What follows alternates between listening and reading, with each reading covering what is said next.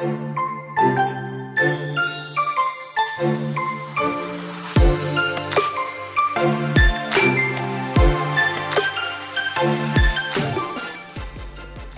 hola, happy Friday, bienvenida al season número 4, episodio 4. Espero que estén, estén teniendo un viernes espectacular.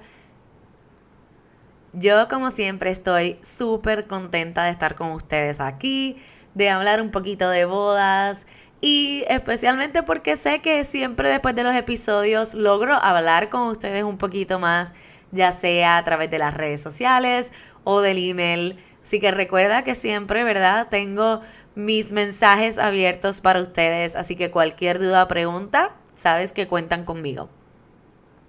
Bueno, hoy les quiero hablar de las tradiciones de boda que están muriendo, que están desapareciendo. Sabemos que con los años, ¿verdad? Las prioridades de cada pareja cambian con los años las cosas evolucionan, cambian, eh, se redefinen, así que igual que con todo lo demás en nuestra vida, las bodas también han pasado por ese proceso. Y me encanta ver los cambios, especialmente cuando se ajustan, ¿verdad?, a una nueva generación de parejas que están buscando algo más personalizado y distinto y unique. Así que tengo aquí mis siete tops que entiendo que están ya, ¿verdad?, por desaparecer, que tal vez no desaparecen por completo, pero sí cada vez son menos las veces que lo vemos o que tenemos em, esa experiencia o situación, así que se las quiero contar.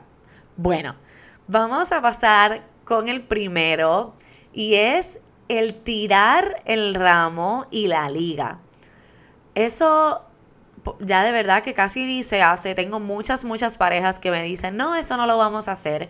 En especialmente si son parejas, ¿verdad? Que, que ya son mayores, ¿verdad? De cierta edad y entonces pues la mayoría de sus amistades o de su familia pues ya están casados o comprometidos o simplemente entienden que, que que no, no pega con ellos, ¿verdad? Que no es algo que su familia y sus amistades se sentirían cómodos haciendo. Así que prefieren quitarlo completamente del itinerario de la boda. Así que cada vez es más común, especial, especialmente el remover la liga. A veces tengo parejas que me han dicho, bueno, vamos a tirar la liga, pero no, no, no vamos a hacer el, baile quitándole la liga a la novia ni nada de eso. Em, he tenido parejas que lo hacen al revés, que los, los nenes, ¿verdad? El novio tira el ramo y la novia tira la liga, o simplemente se hace el ramo nada más, o no se hace ninguno. Eso es lo más común ahora mismo, que no se haga ninguno. Yo con esto siempre les recomiendo que va a depender de tu crowd, ¿verdad? De quienes están en tu boda. Y depende de eso, pues tú puedes decidir si haces uno, el otro, los dos o ninguno. El número dos es el cake smash, ¿verdad? Cuando de momento, además de cortar el bizcocho, los novios pues van a, a darse un poquito de bizcocho, pero de momento lo que hacen es pegárselo todo en la cara, ¿verdad? Esa parte del cake smash ya ha ido desapareciendo también, especialmente porque muchas parejas también optan o por no tener bizcocho, ¿verdad? No tener un pastel, un cake. Eh, o si lo tienen y hacen el cake cutting, no es parte del protocolo, ¿verdad? No es con ninguna canción específica, no quieren que lo anunciemos, simplemente se posa para las fotos, se corta el pastel y se le entrega a los invitados. Así que como normalmente ya eso también está pasando, pues entonces no hay como el show aspect, ¿verdad? El, el performance de tener que entonces hacer el, el cake smash en la cara de cada uno. Así que eso es algo que también está desapareciendo.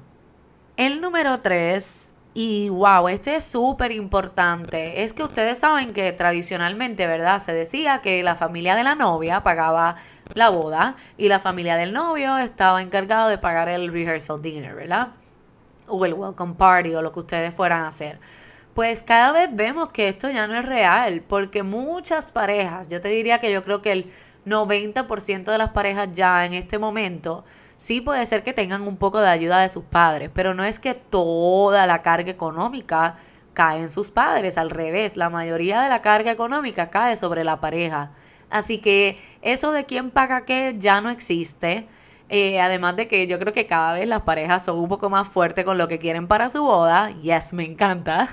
Así que no quieren que nadie tenga ni que opinar. Que no les salga nadie diciéndole, es que yo lo estoy pagando, así que yo lo quiero así. No.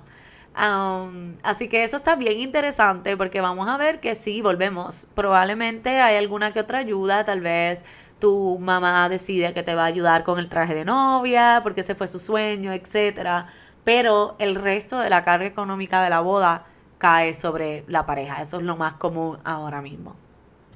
La número cuatro es que esa tradición de no verse antes de la ceremonia ya como que casi no existe. Eh, cada vez son más las parejas que les encanta la opción de hacer el first look y hasta parejas que deciden prepararse juntos maquillarse, peinarse en el mismo cuarto, eh, vestirse juntos.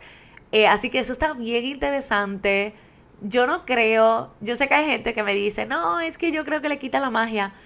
Yo no creo que le quite la magia. Yo simplemente creo que eso no es para todas las parejas. Y las parejas que lo hacen es porque realmente como que tienen esa, esa personalidad, ¿verdad? Y definitivamente es algo que, anyway, por lo menos el first look deben considerar. Yo lo he hablado en otros episodios antes porque les ahorra tiempo y permite que se disfruten un poquito más la hora del cóctel, etcétera. Así que definitivamente es una opción que cada vez es más popular.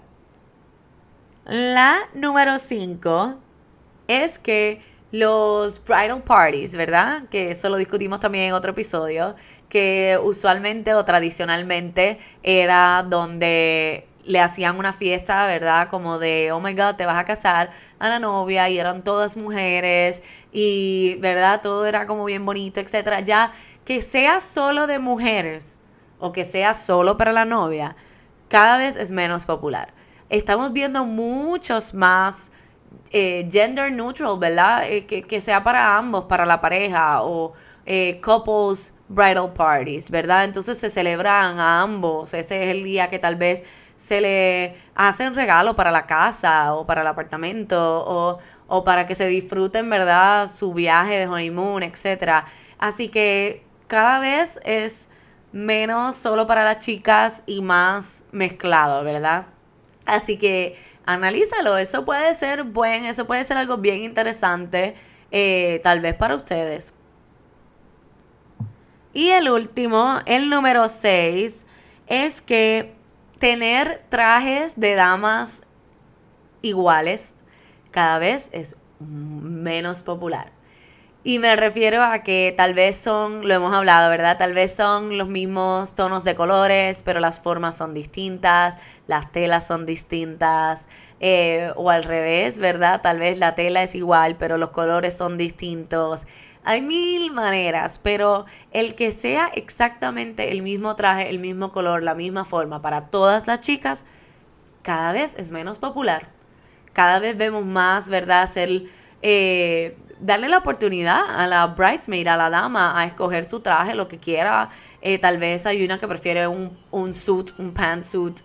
Hay, again, mil maneras de cómo hacerlo pero definitivamente estamos viendo que eso cada vez es más común. Igual, y esto es un extra, el que las novias cada vez están escogiendo menos el color blanco para su traje de novia y también el velo. Así que eso es otra cosa a ver. Yo sé que eso tiene que ver mucho con los fashion trends y lo que está de moda y no, pero cada vez son menos las novias que escogen blanco, tal vez escogen of white ivory o algún color blush eh, o a veces hasta negro. Súper interesante. Pero también vemos que cada vez son menos las que utilizan velos en el día de su boda. Déjame saber de estas, me encantaría saber, de estas cuáles piensas hacer, cuáles no piensas hacer. Y si has ido a alguna otra boda, cuáles has visto de estas y cuáles no. Eh, me encantaría, ¿verdad?, ver su reacción en cuanto a esto. Bueno, nos vemos el próximo viernes. Hasta la próxima. Un beso y un abrazo. Sofi.